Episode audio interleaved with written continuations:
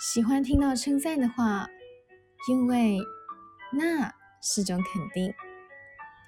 但要学会分辨，别人是礼貌还是真的认定。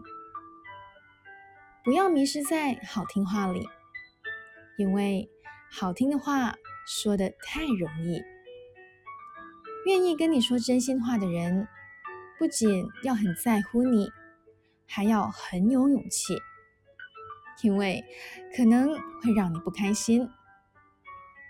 稍微放宽你的心胸，冷静的倾听，试着去反省那些为了你好的真心话。其实会帮助到你。好听话不要都相信，真心话有时候真的不太好听。